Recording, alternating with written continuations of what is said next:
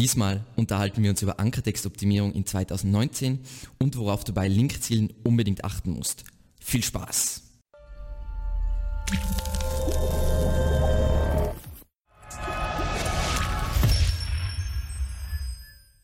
Heute tauchen wir also richtig tief in die Materie Ankertextoptimierung ein und wir starten mit den Grundlagen zu Ankertexten im Kontext Suchmaschinenoptimierung. Und zur Wiederholung nochmal für alle Anfänger bzw. Einsteiger. Ähm, der Ankertext ist der klickbare Text von einem Hyperlink, also in diesem Fall zum Beispiel bei diesem Link On-Page-Optimierung ist der Ankertext und bei diesem Link ist der Ankertext Title Tag. Ankertext wird auch manchmal als Linktext bezeichnet oder im Englischen als Anchor Text. Und was jetzt wichtig zu verstehen ist, bei Ankertexten und Ankertextoptimierung, weil es da einfach sehr viel, sagen wir mal, Falschwissen gibt. Es gibt keine perfekte, magische, tolle Verteilung zwischen, was weiß ich, 3% Exact Match Ankertexte, 30% Related Keywords, 20% Naked URL, 20% Generic Ankertext etc. etc. sondern und über das unterhalten wir uns heute. Es kommt immer auf den Linktyp an. In den meisten Videos spreche ich immer über einfache Regeln, weil es einfach leichter ist, als jetzt jedes Mal tief in die Materie einzutauchen und dann sage ich, hey, du willst voll viel unterschiedliche Ankertexte haben und du willst nicht zu viel Exact Match Ankertexte haben. Stimmt alles grundsätzlich, aber das ist wirklich eine Vereinfachung von einem relativ komplexen Thema. So, als Beispiel. Also, wenn wir jetzt sagen, Ankertexte, Exact Match Ankertexte sind schlecht, dann ähm, wäre das ja katastrophal, wenn ich natürlich verlinkt werde mit einem Exact Match Ankertext, dann wäre das ja ein Problem. Und so kann es ja nicht sein, weil in der Praxis passiert das sehr, sehr oft. Also zum Beispiel jetzt ein Beispiel aus dem August. Ähm, Blow Fusion, äh, sehr bekannte SEO-Agentur aus Deutschland, hat einen äh, Blogbeitrag über den perfekten Backlink geschrieben und dann eben beim Thema Reasonable Surfer Patent haben sie auf unsere Webseite verlinkt, auf die Unterseite über das Reasonable Surfer Patent und das wäre jetzt natürlich ein perfekter Exact Match Ankertext. Aber das ist nun mal, wie man bei einem Blogartikel, wenn man jetzt eine Begriffsdefinition braucht und das sich bei einer externen Quelle holt, dann verlinkt man meistens mit einem Exact Match. Und deswegen kann in diesem Kontext ein Exact Match eigentlich kein Problem darstellen. So, das heißt, die Ankertextverteilung, es gibt zum einen mal keinen festen magischen Wert, sondern sie ist abhängig von deiner Linkaufbaustrategie und was du vor allem für Linktypen aufbaust. Und über das werden wir uns jetzt gleich richtig, richtig im Detail unterhalten. Wichtig ist eben, wir wollen ja mit unserem Linkprofil für den Algorithmus nicht auffallen, beziehungsweise einfach nicht aus der Reihe tanzen im Vergleich zu Seiten, die wirklich alle Links natürlich akquiriert werden. Heutzutage gibt es fast eh nicht mehr weit vorn, aber ihr wisst, was ich meine. Und jetzt der nächste Punkt, den wir besprechen, ist Ankertexte nach Linktyp. Und das erste, den ersten Linktyp, den wir besprechen, ist, sind Blogkommentare. Blogkommentare, also einfach beim Blogkommentar, äh, bei einem Blogartikel unten, das wären jetzt Blogkommentarlinks. Und was ist jetzt der typische Ankertext, den man hier kriegen sollte und was natürlich ist. Natürlich dein Name. Deswegen bringen aus meiner Sicht auch Links, wo man jetzt sagt, hey, bei einem Kommentar und da kommentiert man nicht mit seinem Namen, sondern mit seinem Keyword. Zum einen werden diese Links meistens gelöscht und zum anderen tanzt das so extrem aus der Reihe für einen Algorithmus, dass er wahrscheinlich sagt, mm, das ist ein unnatürlicher Link, den entwerte ich. Dann das nächste Thema, und wir schauen uns für alles dann auch auf jeden Fall Beispiele an, sind Verzeichnisse. Und mit Verzeichnisse meine ich sowas wie Blogverzeichnisse oder Firmenverzeichnisse oder Webkataloge. Und was ist da typischerweise der Ankertext? Zum einen kannst du mal der, der Titel, den ich zum Beispiel bei einem, äh, bei einem Webkatalog setze, das ist also ein langer Compound, der besteht aus meiner Brand und vielleicht Variationen vom Keyword und irgendwelchen Stoppwörtern. Aber typischerweise ist es die nackte URL, wie es bei einem äh, Firmenverzeichnis ist, oder es steht einfach nur Website da und das Wort Website ist verlinkt oder es ist ein Icon und das verlinkt auf, auf, die, auf eine Seite. Dann zum Beispiel jetzt Profillinks, das heißt, das kann ein Profil in ein, äh, auf einer großen Plattform sein, das kann ein Profil sein ähm, bei einem Forum und so weiter. Wie, was ist da der natürliche Ankertext? Der natürliche Ankertext wäre zum Beispiel, zum Beispiel ein Bildlink, weil es wieder ein Icon ist, oder es ist die nackte URL wieder, es ist der Markenname oder es ist dein eigener Name. Ihr seht, das ist das, was natürlich ist und das ist das, was nicht aus der Reihe tanzt. Das heißt, wenn ich solche Links baue, dann sollte ich auch solche Ankertexte bauen und im folgenden Schritt werden wir dann über die Linkziele äh, quatschen, aber jetzt quatschen wir noch über andere Linktypen. Wenn wir jetzt über, nämlich über einen Gastartikel reden, dann sagen wir mal, wir haben einen Gastartikel und da gibt es natürlich diese Autorenbox und aus der Autorenbox verlinkt man ja meistens mit der Brand und wenn man jetzt aber einen Link auch aus dem Gastartikel hat, was ist da ein natürlicher Ankertext? Ein natürlicher Ankertext wäre jetzt zum Beispiel Exact Match für dein Keyword, eine Variation von einem Keyword, ähm, was generisches, so wie hier weiterlesen oder hier mehr erfahren oder sowas wie ähm, was die Keyword-Recherche von Evergreen Media, also eine Mischung aus Brand und Phrase Match. So, das wäre natürlich. Was wäre jetzt zum Beispiel unnatürlich bei einem Gastartikel? Die Naked URL oder Image Link und so weiter. Alles, wo du anfängst, sagen wir mal, zu manipulieren, um künstlich Variation zu schaffen, tanzt das aus der Reihe und dann wird es für einen Algorithmus aus meiner Sicht sehr einfach, Muster zu erkennen und zu sagen, hey, dem Link vertraue ich nicht ganz, den entwerte ich nicht, den zähle ich nicht. Und am Ende werden wir darüber nur quatschen. So, und der letzte Linktyp, über den wir uns unterhalten, ist Presse bzw. Zeitung und wie die Presse und Zeitungen typischerweise verlinken, ist mit einem Ankertext, der aus der Website-Name ist oder einfach die nackte URL. Bei Pressemitteilungen ist, glaube ich, meistens die nackte URL einfach. Der nächste Punkt, den wir jetzt eben äh, besprechen, ist, jetzt haben wir Ankertext, Ankertexte nach Linktyp, nämlich ähm, Linkziele nach ähm, Linkziele nach Linktyp weil ich kann jetzt auch nicht immer überall hin verlinken, weil typischerweise ist es so, oder was uns sehr oft passiert, ist, Kunden kommen zu uns und ja, wir wollen Links auf diese Shop-Kategorien-Seite bauen. Und was sagt dann der Alex immer? Der Alex sagt, naja, zum einen ist das ähm, machen Blogger beziehungsweise andere Webmaster das ungern, dass sie so auf was Kommerzielles verlinken. Und zum anderen ist es unglaublich unnatürlich. Das heißt, auch wenn ich, diese, wenn ich es schaffe, diesen Link zu bauen, ist es wahrscheinlich so, dass Google anhand von Mustererkennung herausfindet, hey, oder beziehungsweise bestimmt, hey, das ist mir unsicher, ich will jetzt nicht, dass dieser Link im Linkgraph wirklich mitzählt. So, und jetzt gehen wir wieder unsere Linktypen durch. Sagen wir mal, Blog-Kommentar, wo wird dorthin verlinkt? Entweder auf die Startseite oder auf die Blog-Startseite. Nicht auf irgendeine Unterseite, weil das tanzt aus der Reihe. Bei einer Profilseite, da verlinke ich wieder auf die Startseite oder aufs Über uns. Bei einem Verzeichnis verlinke ich immer, immer, immer, sei es ein Webkatalog, Firmenverzeichnis etc., immer auf die Startseite. Aus einem Gastartikel, und das ist jetzt eh das Beispiel, was wir am Anfang verwendet haben, ist, verlinkst du wahrscheinlich in 90% der Fälle auf einen Ratgeber oder Blogartikel, also auf jeden Fall auf ein nicht kommerzielles Content Piece und nur höchstens in 10% der Fälle einmal auf eine kommerzielle Seite. Das kann passieren natürlich, aber es passiert sehr, sehr, sehr, sehr, sehr, sehr selten. Wenn wir jetzt wieder über Presse oder Zeitungen lesen, dann wird wahrscheinlich in 90% der Zeit verlinken Zeitungen einfach nur auf die Startseite und fertig und in sehr seltenen Fällen, eben wir sagen wir mal 10% der Fälle, auf ein Ratgeber, Blogartikel, also nicht kommerziellen Content. Und das ist ganz wichtig, dass ihr versteht, was natürlich ist und was nicht natürlich ist.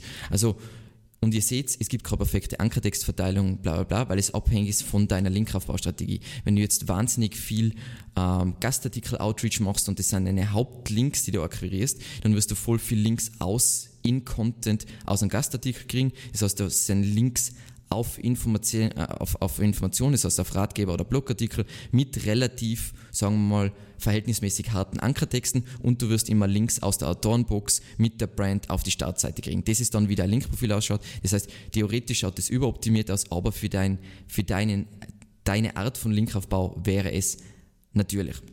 Und jetzt schauen wir uns eben für diese Kombination aus Lang äh, Ankertexte und Linkziele einige Beispiele an. Und das erste ist Kommentar.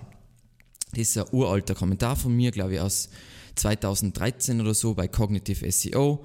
Und ihr seht, der Ankertext ist einfach mein vollständiger Name, ähm, zeigt auf die Startseite, weil das ist, wie das ausschaut. Wenn wir jetzt die anderen anschauen, dann kommentieren die alle mit ihrem Namen und verlinken auf die Startseite. Alles andere wird wahrscheinlich gelöscht und ist unnatürlich. Dann nächster Linktyp Profilseite.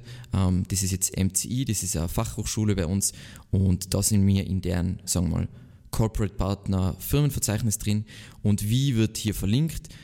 Mit dem Ankertext Website, also von diesem Button, auf die Startseite. Ich versuche da nicht auf der Unterseite zu verlinken oder irgendeinen Ankertext zu kriegen, sondern das ist, was bei diesem Linktyp natürlich ist.